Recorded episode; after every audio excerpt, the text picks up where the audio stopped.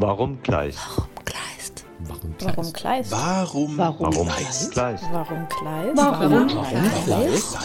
Warum Kleist? Warum Kleist? Warum Kleist? Warum Kleist?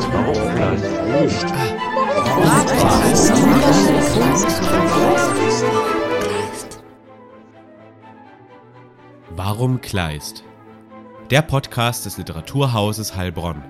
Wir versuchen herauszufinden, wer Kleist war. Wir wollen hinter den Mythos blicken. Was hat er uns heute noch zu sagen? Im Gespräch mit Expertinnen und Experten versuchen wir diese Fragen für euch zu beantworten.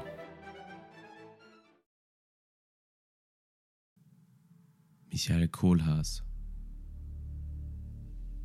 An den Ufern der Havel lebte um die Mitte des 16. Jahrhunderts ein Rosshändler namens Michael Kohlhaas, Sohn eines Schulmeisters, einer der rechtschaffensten, zugleich und entsetzlichsten Menschen seiner Zeit. Dieser außerordentliche Mann würde, bis in sein 30. Jahr, für das Muster eines guten Staatsbürgers habe gelten können. Er besaß in einem Dorfe, das noch von ihm den Namen führt, einen Meierhof, auf welchem er sich durch sein Gewerbe ruhig ernährte. Die Kinder, die ihm sein Weib schenkte, erzog er in der Furcht Gottes, zur Arbeitsamkeit und Treue. Nicht einer war unter seinen Nachbarn, der sich nicht seiner Wohltätigkeit oder seiner Gerechtigkeit erfreut hätte. Kurz, die Welt würde sein Andenken habe segnen müssen, wenn er in einer Tugend nicht ausgeschweift hätte. Das Rechtsgefühl aber machte ihn zum Räuber und Mörder. Mit diesen berühmt gewordenen Sätzen beginnt Kleists Erzählung Michael Kohlhaas.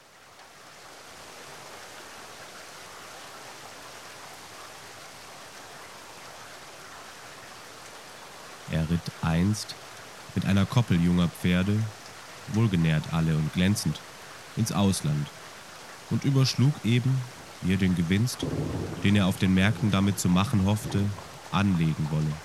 Teils nach Art guter Wirte, auf neuen Gewinst, teils aber auch auf den Genuss der Gegenwart. Als er an die Elbe kam und bei einer stattlichen Ritterburg auf sächsischem Gebiete einen Schlagbaum traf, den er sonst auf diesem Wege nicht gefunden hatte. Er hielt in einem Augenblick, da eben der Regen heftig stürmte, mit den Pferden still und rief den Schlagwärter, der auch bald darauf mit einem grämlichen Gesicht aus dem Fenster sah. Peter, lass mich passieren. Was gibt's hier Neues? Landesherrliches Privilegium. Dem Junker Wenzel von Tronka verliehen. So. Wenzel heißt der Junker. Ist der alte Herr tot? Im Schlagfluss gestorben. Schade. Ein würdiger alter Herr, der seine Freude am Verkehr der Menschen hatte. Handel und Wandel, wo er nur vermochte, forthalf. Und einen Steindamm einst bauen ließ, weil mir eine Stute draußen, wo der Weg ins Dorf geht, das Bein gebrochen. Nun, was bin ich schuldig? Hurtig, hurtig. Es ist ein Hundswetter heute. Ja, Alter. Wenn der Baum im Walde stehen geblieben wäre, wäre es besser gewesen für mich und euch. Damit gab er ihm das Geld und wollte reiten.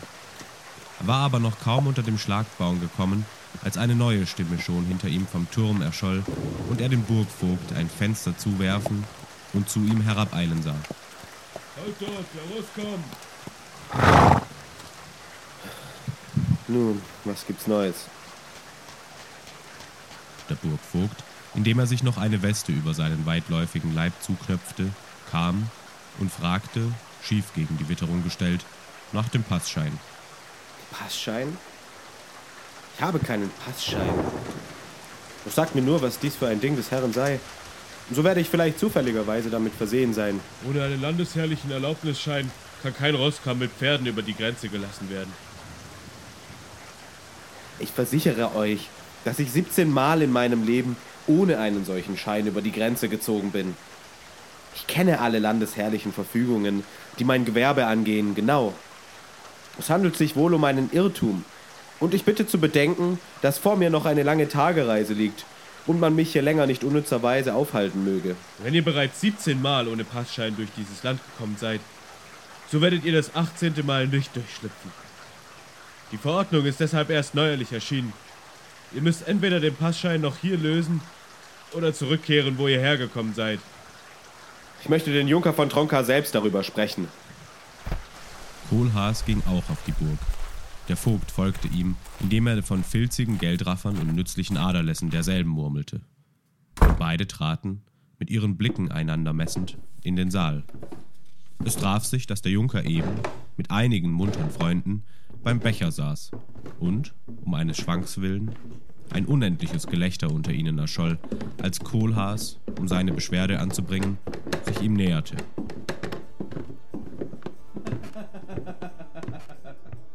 Wer Wein? Ja, ja. Was wollt ihr? Kaum hatte Kohlhaas sein Gesuch, die Pferde betreffend, angefangen, als der ganze Tross schon rief, Wo sind sie? Wo sind sie? Sie eilten an die Fenster, um sie zu betrachten. Sie flogen, da sie die glänzende Koppel sahen, auf den Vorschlag des Junkers in den Hof hinab. Der Regen hatte aufgehört, Schlossvogt und Verwalter und Knechte versammelten sich um sie und alle musterten die Tiere. Der eine lobte den Schweißfuchs mit der Blässe, dem anderen gefiel der Kastanienbraune, der dritte streichelte die Schecken mit schwarz-gelben Flecken. Und alle meinten, dass die Pferde wie Hirsche wären und im Lande keine besseren gezogen würden. Die Pferde sind nicht besser als die Ritter, die sie reiten. Aber bitte, kauft sie, wenn sie euch gefallen. Der Junker, den der mächtige Schweißhengst sehr reizte, fragte ihn auch um den Preis. Der Verwalter lag ihm an, ein paar Rappen zu kaufen, die er, wegen Pferdemangels, in der Wirtschaft gebrauchen zu können glaubte. Doch als Kohlhaas sich erklärt hatte, fanden die Ritter ihn zu teuer.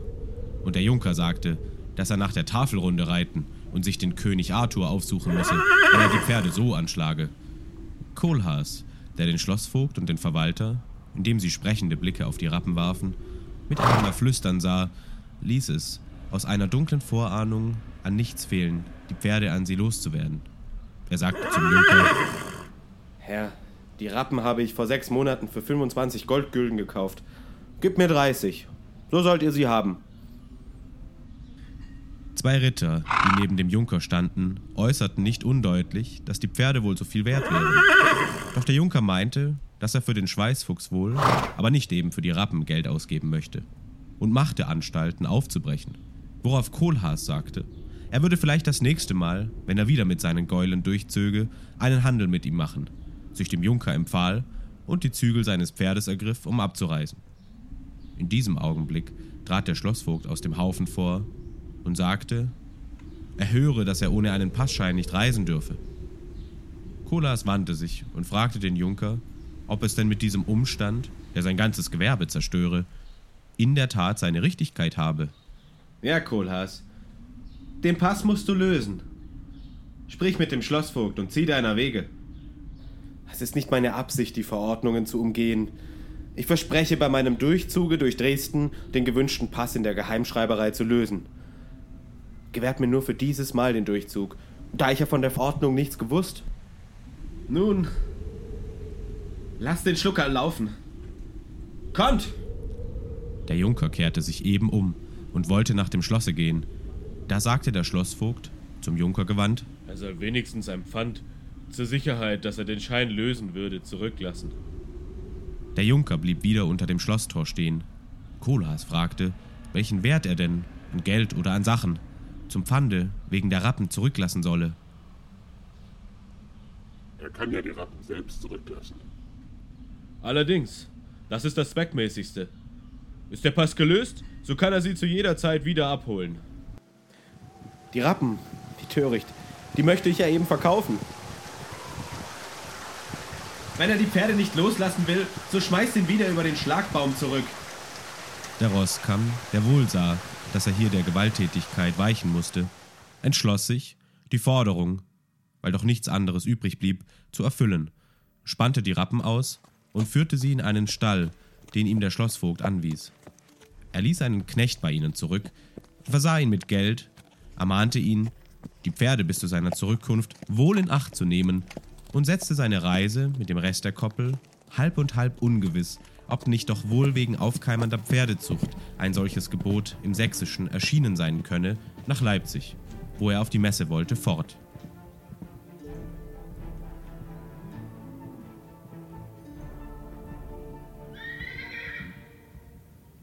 Wann Kleist mit seiner längsten Erzählung beginnt, ist nicht bekannt. Vermutlich 1805 in Berlin. Im Phoebus erscheint 1808 ein Teildruck. 1810 eröffnet Michael Kohlhaas den ersten Band von Kleists Erzählungen. Kleist hält sich nur teilweise an die historischen Fakten aus dem 16. Jahrhundert. Im Jahr 1532 wird dem brandenburgischen Kaufmann Hans Kohlhase auf seiner Reise zur Leipziger Messe, auf Geheiß des Junkers Günther von Zaschwitz, zwei Pferde mit der Begründung abgenommen, sie seien gestohlen. Kohlhase geht zunächst den juristischen Weg, doch der Junker stirbt vor Abschluss der Verhandlungen und seine Erben verweigern eine angemessene Entschädigungszahlung. Kohlhase erklärt daraufhin den Erben im Jahr 1534 Fehde und brennt einige Häuser in Wittenberg nieder. Im Jahr 1540 wird Kohlhase ergriffen und öffentlich hingerichtet. Kleist bedient sich nur entfernt der historischen Vorlage und konstruiert seine eigene, bis heute prototypische Geschichte um den prinzipientreuen Rosshändler Michael Kohlhaas.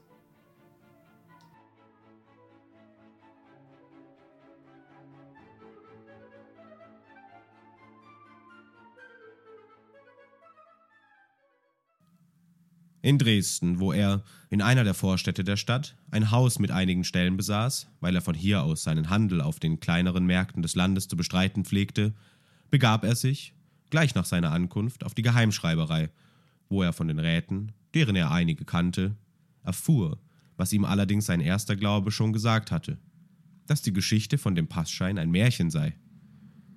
Kohlhaas dem die missvergnügten Räte auf sein Ansuchen einen schriftlichen Schein über den Ungrund derselben gaben, lächelte über den Witz des dürren Junkers, obschon er noch nicht recht einsah, was er damit bezwecken mochte, und die Koppel der Pferde, die er bei sich führte, einige Wochen darauf zu seiner Zufriedenheit verkauft, kehrte er, ohne irgend weiter ein bitteres Gefühl als das der allgemeinen Not der Welt, zur Tronkenburg zurück.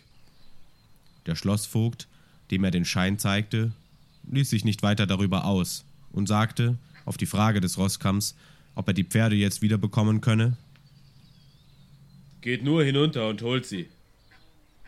Kohlhaas hatte aber schon, da er über den Hof ging, den unangenehmen Auftritt zu erfahren, dass sein Knecht, ungebührlichen Betragens halber, wie es hieß, wenige Tage nach dessen Zurücklassung in der Tronkenburg zerprügelt und weggejagt worden sei.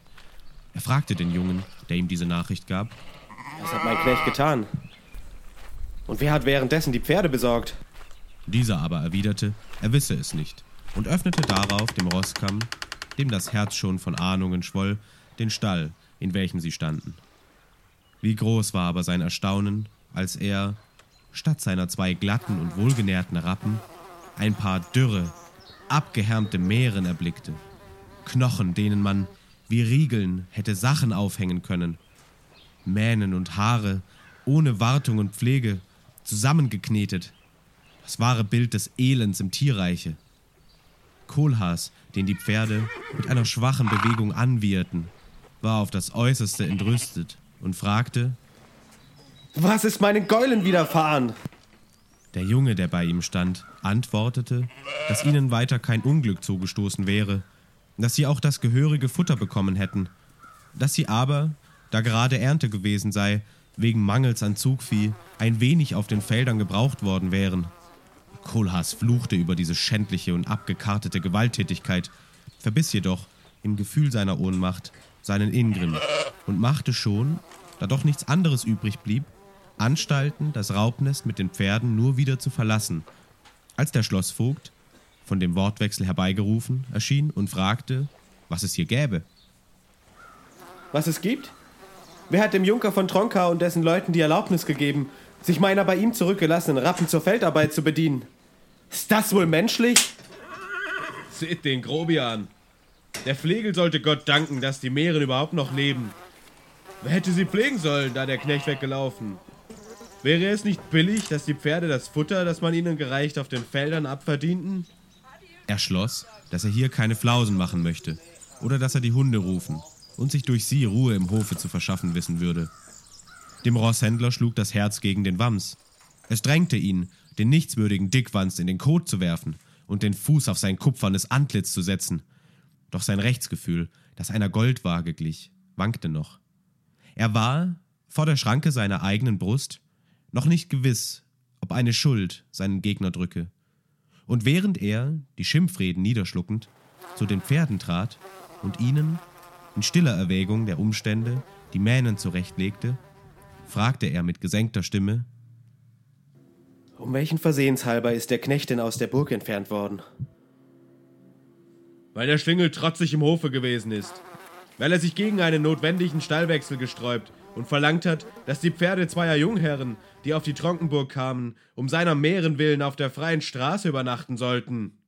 Kohlhaas hätte den Wert der Pferde darum gegeben, wenn er den Knecht zur Hand gehabt und dessen Aussage mit der Aussage dieses dickmäuligen Burgvogts hätte vergleichen können.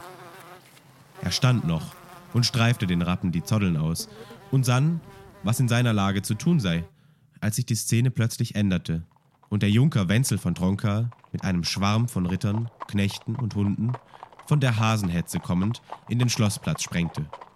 Der Schlossvogt, als er fragte, was vorgefallen sei, nahm sogleich das Wort, und während die Hunde beim Anblick des Fremden von der einen Seite ein Mordgeheul gegen ihn anstimmten und die Ritter ihnen vor der anderen zu schweigen geboten, zeigte er ihm unter der gehässigsten Entstellung der Sache an, was dieser Rosskamm, weil seine Rappen ein wenig gebraucht worden wären, für eine Rebellion verführe. Er sagte mit Hohngelächter, dass er sich weigere, die Pferde als die seinigen anzuerkennen. Das sind nicht meine Pferde, gestrenger Herr. Das sind die Pferde nicht, die 30 Goldgülden wert waren. Ich will meine wohlgenährten und gesunden Pferde wieder haben. Der Junker, indem ihm eine flüchtige Blässe ins Gesicht trat, stieg vom Pferde und sagte, Wenn der Hans Arsch die Pferde nicht wiedernehmen will, so mag er es bleiben lassen. Komm, Günther! Hans, kommt! indem er sich den Staub mit der Hand von den Beinkleidern schüttelte. Schafft Wein! Kohlhaas sagte, dass er eher den Abdecker rufen und die Pferde auf den Schindanger schmeißen lassen, als sie so, wie sie wären, in seinen Stall zu Kohlhasenbrück führen wolle. Er ließ die Gaule, ohne sich um sie zu bekümmern, auf dem Platz stehen, schwang sich, indem er versicherte, dass er sich Recht zu verschaffen wissen würde, auf seinen Braunen und ritt davon. Kohlhaas verklagt den Junker auf Wiederherstellung der Pferde und Erstattung der Krankheitskosten für Herse. Die Klage wird aufgrund einer Intrige niedergeschlagen. Beim Versuch, beim Kurfürsten von Brandenburg eine Petition zu überreichen, wird seine Frau Lisbeth verletzt und stirbt an den Folgen. Kohlhaas äschert daraufhin die Tronkenburg ein und fällt mit seinem wachsenden Haufen mehrfach in Wittenberg ein. Nach einem Gespräch mit Luther erwirkt dieser eine Amnestie beim Kurfürsten von Sachsen. Doch durch diverse Winkelzüge seiner Gegner landet Kohlhaas auf dem Schafott. Als er den verkleideten Kurfürsten von Sachsen in der Menge erkennt, verschlingt er einen geheimnisvollen Zettel mit einer Weissagung über dessen Herrscherhaus. Zuvor darf Kohlhaas noch seine wieder wohlgenährten Rappen erblicken und der Klage gegen den Junker wird stattgegeben. Kleists Texte sind alles andere als eindeutig. Das macht ihren bleibenden Reiz und ihre letztliche Unausdeutbarkeit aus. Auch Michael Kohlhaas bietet mehrere Lektüremöglichkeiten. In der Forschung sind denn auch die unterschiedlichsten Ansätze zu finden. Neben rechtsphilosophischen und moralischen Lesarten lässt sich die Erzählung beispielsweise auch als Text über das Erzählen und das Lesen von Texten begreifen, als ein Diskurs über die Bedeutung von Schrift und Text. Daneben werden unter anderem in der Forschung anhand des Kohlhaas Fragen der Subjektwerdung oder Aspekte der Pädagogik diskutiert oder Aspekte der Überlagerung von Fiktion und Faktizität aufgeworfen, um nur einige Ansätze zu nennen.